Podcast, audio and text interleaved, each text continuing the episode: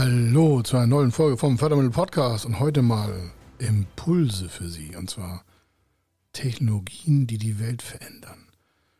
Ich habe ja schon öfter erwähnt, dass wir Research machen ganz viel und auch verbunden sind mit Zukunftsforschern und sonstiges. Und heute habe ich Ihnen mal ein paar Insights, die auch öffentlich einsehbar sind, keine Geheimnisse, von äh, McKinsey mitgebracht. Und zwar haben die eine Studie veröffentlicht, Top Trends in Tech. Vielleicht kennen Sie die, vielleicht nicht. Und ich habe die mal hier bei uns in die Deutung gegeben und darf ihr mal ein bisschen was da reindeuten lassen und das veröffentlichen, damit Sie ein paar mehr Impulse bekommen, wo die Zukunft hinläuft. Darum ganz entspannt zuhören. Das ist alles schon im Rennen. Ich komme hier nicht mit äh, 2500, sondern wir schauen mal auf 2027, 2030. Also so lange ist es nicht mehr hin. Und deswegen ist das hier mega spannend. Er ist Mr. Fördermittel, Buchautor, Vortragsredner, Moderator seiner eigenen Fernsehsendung zum Thema Fördermittel und Geschäftsführer der Feder Consulting. Mit seinem Team berät er kleine, mittlere und große Unternehmen rund um die Themen Fördermittel, Fördergelder und Zuschüsse. In diesem Podcast bekommen Sie wertvolle und entscheidende Informationen, wenn es um die Themen Investitionen, Innovationen und Wachstum in Unternehmen geht.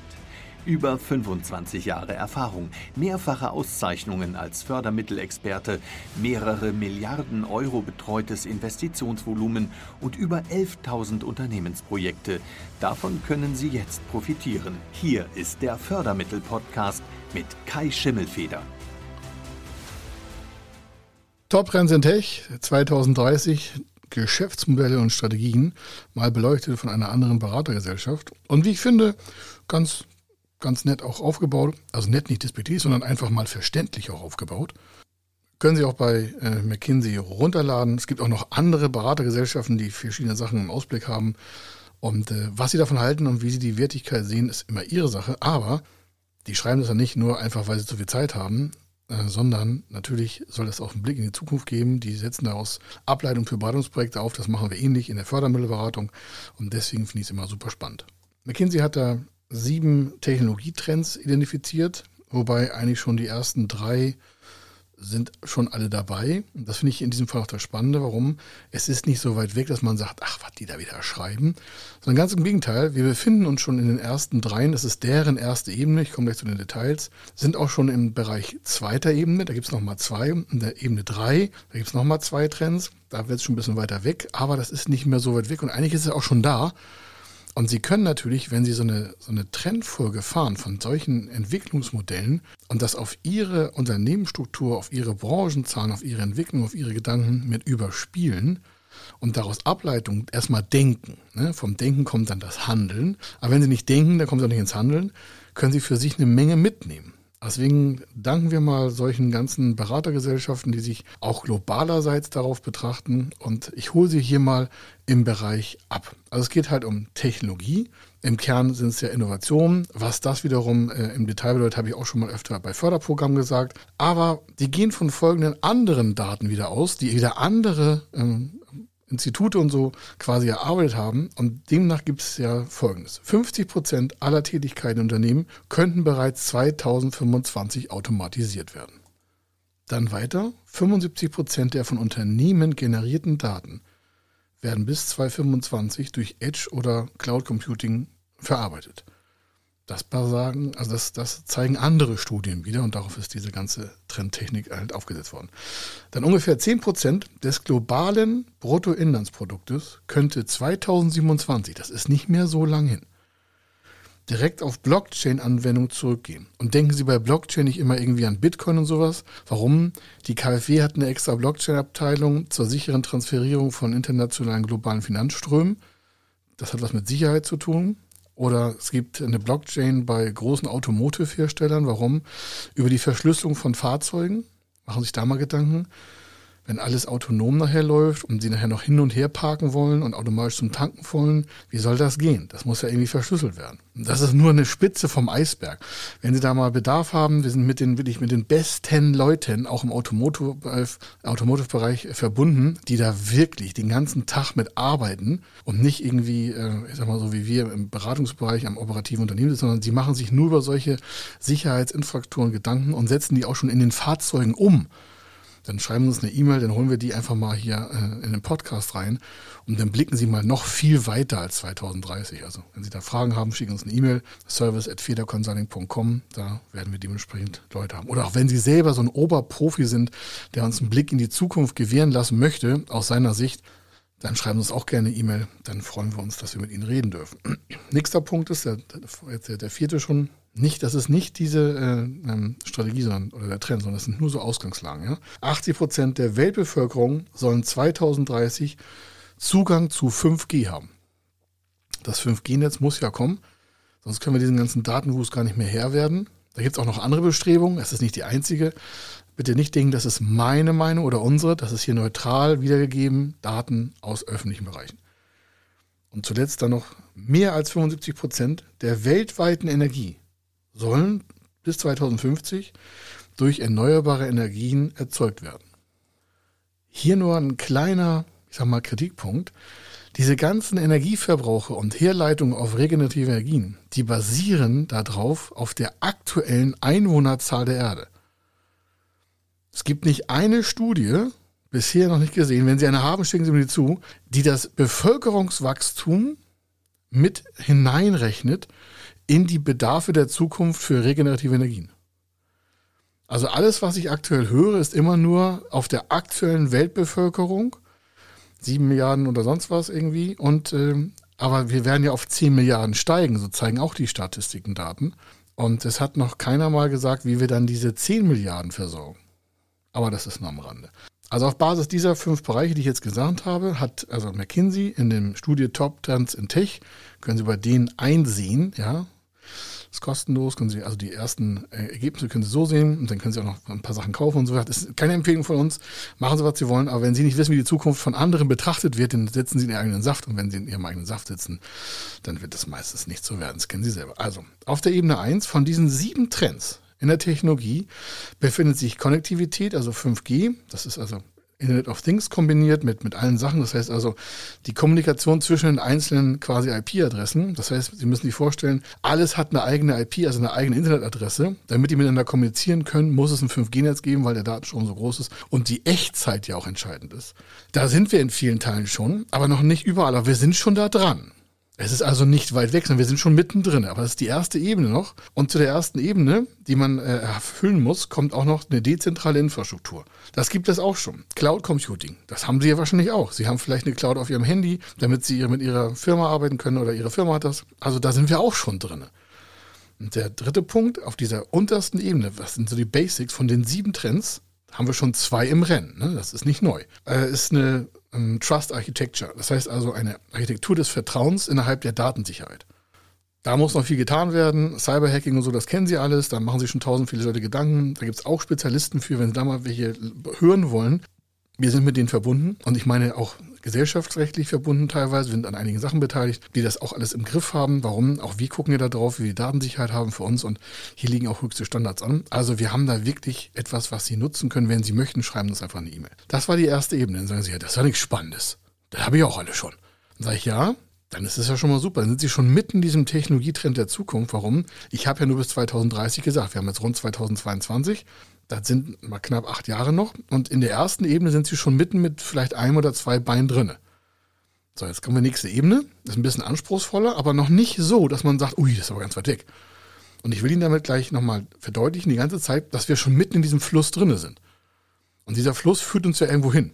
Also zweite Ebene heißt, nochmal, das sind jetzt zwei Trends, aus den sieben Techniktrends von McKinsey. Die sagen Software 2.0, also Low-Code oder No-Code. Das heißt, fangen Sie mal an. Wir haben für einige Projekte zum Beispiel, nutzen wir Website-Bilder und haben gar keinen Programmierer dafür. Das ist dann so einfach gemacht, dass Sie das mit äh, Drag and Drop, also mit Hin- und Herziehen, können Sie eine Website erstellen. Das war vielleicht vor 20 Jahren völlig undenkbar. Heute alles möglich. Aber die Geschwindigkeit der Entwicklung ist ja viel, viel schneller. Heute können Sie viel mehr Sachen ohne Codierungsprogrammier und Coding-Software oder überhaupt Coding-Kenntnisse selber machen. Müssen sie nicht, aber sie brauchen keine Fachspezialisten mehr, um irgendwie eine Webseite aufzustellen. Das kriegen sie heute in, ich sage mal ganz einfach, in einer Stunde können sie über verschiedene Anbieter sich eine Landingpage bauen und ihr Produkt verkaufen und Traffic draufschalten. Das heißt, eine Webseite, ein Produkt oder zwei, drei, vier Webseiten, ein Produkt mit Impressum, mit Datenschutz, alles dabei, sogar mit so einem Kaufsystem. Wir haben zum Beispiel unsere Akademie auch über so ein komplettes Page-Building gemacht. Warum? Weil wir da drin halt die Inhalte, die Schulungsinhalte immer wieder aktualisieren müssen. Da brauche ich keinen dritten fremden Mann, sondern das kann bei uns hier das, die Facharbeiterin äh, entsprechend im Bereich der Akademie machen. Das geht ratzfatz. Geschwindigkeit ist ja entscheidend und nicht, dass ich über fünf Ecken eine Agentur beschäftigen muss, die unsere Akademie up to date hält. Das ist, und Sie merken, hey, das kann ich auch. Ich habe auch so eine Kunden-Online-Nummer dazu. Oder, oder Sie nutzen das auf YouTube. Oder Sie müssen heute, um öffentlich wirksam zu sein, nichts mehr groß programmieren können. Da sind wir auch schon drin. Software 2.0. Ne? Und das geht noch weiter. Also das geht natürlich viel tiefer, als ich jetzt an der Oberfläche angreifen kann. Aber Sie merken, ja, da, da kann ich auch schon. Und dann so Quantencomputer. Dann sagen Sie, was das? Ultraschnelle Rechner würden natürlich die Datenverarbeitung auf ein neues Level heben. Das sind also mega, mega schnelle Rechner. Es gibt schon welche, aber noch nicht so im Allzeitbereich. Also nicht in zwei, drei Millionen Unternehmen in Deutschland stehen so Quantencomputer, aber der Weg dorthin ist schon gezeichnet. Warum? Wenn die immer billiger werden, weil die Prozesse besser werden, weil die Produktionsherstellung besser wird. Das ist wie bei allen Produkten. Erst werden sie teurer oder erst sind sie teuer und dann werden sie mit der Zeit einfach preiswerter. Und wenn sie preiswerter werden, kaufen es mehr, mehr Leute, dann macht es immer bemerkbar und so weiter und so weiter und so weiter. Das wieder geht aber einher mit, was so ein Rechner machen kann. So mal ein Beispiel. Es gibt virtuelle Welten und die sind perfekt nachgestaltet. Und darin kann man auch Experimente machen, ohne dass man sich da drin befindet. Also nicht in echt, das ist also online. Aber die hat zum Beispiel keine Schwerkraft. Das ist ein Projekt, was wir betreuen im Startup. Das heißt, es ist eine virtuelle Welt, ist noch klein. Das sind erst nur fünf Räume, wo man durchwandern kann. Das ist ja alles Kinderkram. Ja, aber diese Räume sind echt. Also virtuell abgebildet. Komplett. Nur es hat keine Schwerkraft. Die Physik herrscht in solchen Räumen vor, außer der Schwerkraft. Das heißt, das ist wie im Weltraum. Jetzt können Sie vielleicht ein bisschen weiter denken und sagen, Mensch, dann könnte man ja Experimente virtuell vorbereiten. Ich sage, genau das macht das Unternehmen auch. Das heißt, die Fehlerquote im, auf unseren Stationen im, Raum, im, im, im Raumsektor werden natürlich viel geringer, weil man es hier vortesten kann. Das ist der Unterschied. Das geht aber nur mit Quantencomputern. Da merken sie, okay, das ist äh, jetzt schon mal ein Schritt weiter. Ich sage, hat nicht jeder, aber gibt es schon. Und der Weg jetzt ist, ist gezeichnet. Sie merken, okay, jetzt wird es ein bisschen dünner, aber da sind wir schon in der zweiten Ebene und das gibt es auch schon alles. Und wenn es das alles schon gibt, das sind so fünf Punkte von den sieben, was passiert dann? Da passiert Folgendes. Wenn das alles in der Praxis eingesetzt wird, schon was ich gesagt habe, und das ist ja jetzt nichts, nicht New Science, das ist ja alles da, dann haben wir den, die Ebene drei, da geht es schon weiter, wenn das noch dazu kombiniert wird, dann wächst das Innovations, die Innovationsgeschwindigkeit und zwar, welches ist denn Ebene Punkt, also Nummer drei, Prozessautomatisierung und Virtualisierung. Also vereinfacht gesagt, hier geht es um Industrie 4.0, ja, also auch dementsprechend Smart Factories und sowas. Und äh, das IoT ist wieder bei Robotikanwendungen. 3D-Druck ist ganz großes Thema. Ja. Dann ähm, vorhersehbare Sch Schadanmeldung. Das heißt, es wird, stellen Sie sich einfach ein Flugzeug vor, das macht während des Fluges komplett immer Tests und meldet die Ergebnisse der Bodenstation. Melden Sie sich, stellen Sie vor, Sie fliegen von, was ich, von Hamburg nach New York und äh, während, äh, da passiert auch nichts, ist alles okay, aber während der oder während der ganzen äh, Fliegerei meldet das schon, wenn Funkverbindung besteht, an die Technikabteilung in New York. Mensch, pass auf, äh, wir könnten jetzt schon mal Bremsen wechseln. Die sind zwar noch nicht ganz fertig, aber dann können wir die nächsten 35 Flüge äh, einfach durchfliegen und müssen nicht nochmal zwischendurch in die Werkstatt. Das heißt also vorhersehbare Möglichkeiten von materialeffizienten Verwendungsbereichen im Flugverkehr oder im Schiffsverkehr oder im Auto. Egal, wo ich das vorstellen kann. Das heißt, die Computer reden miteinander selber und stimmen auch Bestellung, Lagerung, Herleitung und noch nicht, aber bald auch über Robotik das Auswechseln ein. Das funktioniert komplett alleine, wie in einem Science-Fiction-Film. Dazu müssen halt alle Teile so eine IP-Adresse haben, damit man weiß, wo ist das genaue Teil. Und für dafür brauchen sie halt hohe Rechnerkapazitäten, damit das alles selbstregulierend auch geprüft werden kann. X-fach, redundant natürlich, vierfach, fünffach. Warum? sind ja in der Fliegerei, da soll kein Kinderkram entstehen. Auf dem Schiff, auf dem Auto, egal wo. Das heißt, vorhersehbare Entwicklungsstudien zum Thema Materialeffizienz in der Forschung und Entwicklung, in der Produktivität, im Transport, in der Logistik, egal wo ich das vorstellen kann. Das heißt, es sitzt keiner mehr vom Rechner und sagt, oh, da haben wir jetzt 100.000 Wartungsstunden, da müssen wir mal das und das wechseln. Das funktioniert selbstständig von dem quasi Regelprozess. Ohne dass ein Mensch noch Einfluss nehmen müsste. Der wird es wahrscheinlich machen, einer muss dann einfach unterschreiben, aber sie merken, okay, gibt's das schon? Ich sage, ja, zu Teilen gibt's das auch schon. Also sind wir wieder nicht so weit weg. Und dann sind das sieben Trends, die erstmal technologisch jetzt noch keinen Riesenriss machen, werden Sie vielleicht jetzt sagen. Sag ich, ja, ja. Aber zusammengenommen ermöglicht das, wenn wir das weiter ausbauen, eine höhere Innovationsgeschwindigkeit für die Gesamtbevölkerung Deutschlands. Das heißt, wenn es vielleicht irgendwie auch mal ein Regulativ geben würde, dass grundsätzlich viel mehr noch innovativ gemacht werden müsste, also dass wir quasi selber in Anführungsstrichen gezwungen sind, uns damit zu beschäftigen und nicht nur immer im eigenen Saft braten, sondern uns auch stärker vernetzen, dann merken Sie wieder, wo wir vorhin eingestiegen sind. Dann beschleunigt sich natürlich der Technologiereifegrad von einigen äh, Technologien und Prozessen. Materialeffizienz wird ganz anders aufgestellt sein. Oder im Gesundheitsbereich, so Entschlüsselung von Genomen für die Krankheiten. Wenn das alles gemacht werden kann, und das wird ja schon in Teilen gemacht, das ist ja auch nichts Neues, was ich sage. Aber wenn das in der Masse kommt, da werden sich ja ganz neue Felder entwickeln ganz neue Vorhersagen werden getroffen werden können und ganz andere Entwicklungen der Gesellschaft können ja einhergehen. Biotechnologie ist ein Riesensektor. Materialwissenschaften habe ich schon gesagt. Weil, dann komme ich da so an dem, ich sag mal fast an dem Schluss nicht, aber ich wollte ja ein paar Impulse geben. Heute, heute lachen wir vielleicht über Flugtaxis. Ja, oder wir lachen über, über den Loop, also diese äh, quasi, wie ich sagen, so eine U-Bahn oberirdisch in so einem Mach-1-Bereich für Menschen, Mach 2, Mach 3, Mach 4, also schnellste Körperbewegung, also schnellste Bewegung von Menschen von A nach B. Ja? Oder so dieses Thema Weltraumunternehmertum, habe ich auch schon im Fernsehen darüber berichtet, hm, haben einige zurückgeschrieben und Kommentare auch bei, bei den sozialen Medien gegeben, ja, ist ja völliger Schwachsinn, ja, ist ja Utopie. Ich habe damals ja nicht gesagt, dass wir das alles schon gemacht haben. Also wenn wir irgendwo Praxisfälle zeigen, dann heißt es ja Praxisfall, weil das ist die Praxis. Nicht, weil wir uns das wünschen. Und das war so knapp vor einem Jahr. Wenn ich Ihnen sage, was seitdem passiert ist, natürlich haben uns viele angesprochen auf das Thema. Wir hatten ja ein Unternehmen, also was wir betreuen immer noch, und da ging es so um Problemlösungen in der Weltraumtechnik über Satellitensteuerung und sowas. Und äh, zur gleichen Zeit hat äh, der liebe Herr Musk äh, über 1300 Satelliten schon gesteuert zur gleichen Zeit. Das wusste aber noch keiner, weil das nicht so öffentlich war. Aber es war bekannt, also das heißt nichts Unbekanntes. Und äh, der, der hat dann daran auch gearbeitet. Und wir haben zum Beispiel für den Zulieferer für dieses System, haben wir das mit den Förderungen gemacht. Und das war das alles schon für uns alter Hut. Als wir das dann im Fernsehen gezeigt haben, haben immer noch einige gedacht, ja, das ist so eine Theorie. Wir konnten damals noch nicht so viel dazu erzählen. Heute wäre das was anderes. Und dann möchte ich Ihnen dazu überleiten, auch mal über sich selber nachzudenken und ein paar folgende Sätze noch mitzunehmen, so jetzt zum Ende. Warum? Das wird ja immer so getan, als würde sich das Problem weiterentwickeln.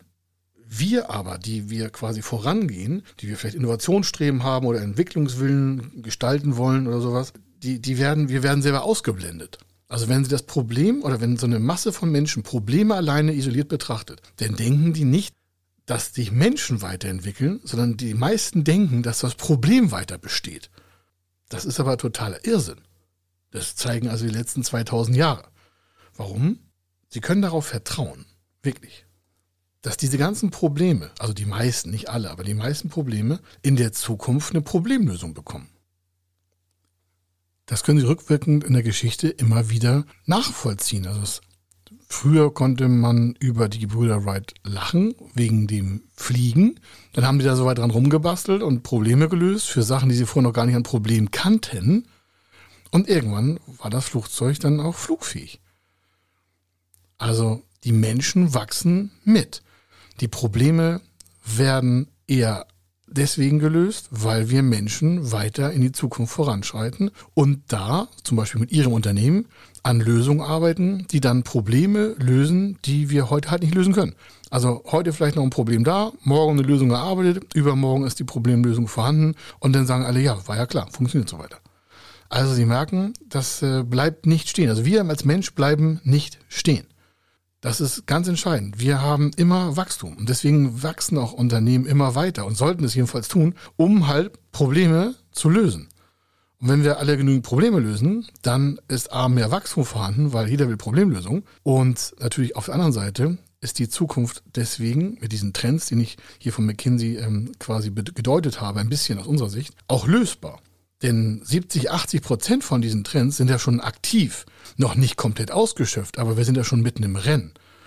Das ist also so, als wenn wir sagen, wir wollen, wir wollen in den Weltraum und die Rakete steht schon auf der Startrampe und die ist auch schon am Vorglühen. Was wir vielleicht noch nicht haben, sind vielleicht perfekt ausgebildete Piloten oder wir wissen noch nicht, äh, wie irgendwas funktioniert mit dem Essen oder mit dem Trinken während der Raumfahrt. Aber grundsätzlich steht schon mal ein größer Teil bereit. Und so müssen wir das bitte auch betrachten oder müssen, müssen gar nichts, aber können das betrachten. Das heißt also, die Zukunft wird von den Problemen der Gegenwart befreit, weil ja die Zukunft und die Menschen sich weiterentwickeln. Und deswegen sind solche, solche Studien immer sehr interessant zu sagen, wo glauben wir eigentlich, wo das global hinläuft. Dann gibt es wieder Zukunft und Zuversicht und positive Gedanken, weil es ist immer besser, an Lösungen zu arbeiten im Unternehmen Dafür gibt es ja wieder Förderprogramme, deswegen haben wir diesen Fördermittel-Podcast. Der hat ja als Überschrift Zukunft Unternehmen, falls Ihnen das nochmal aufgefallen ist.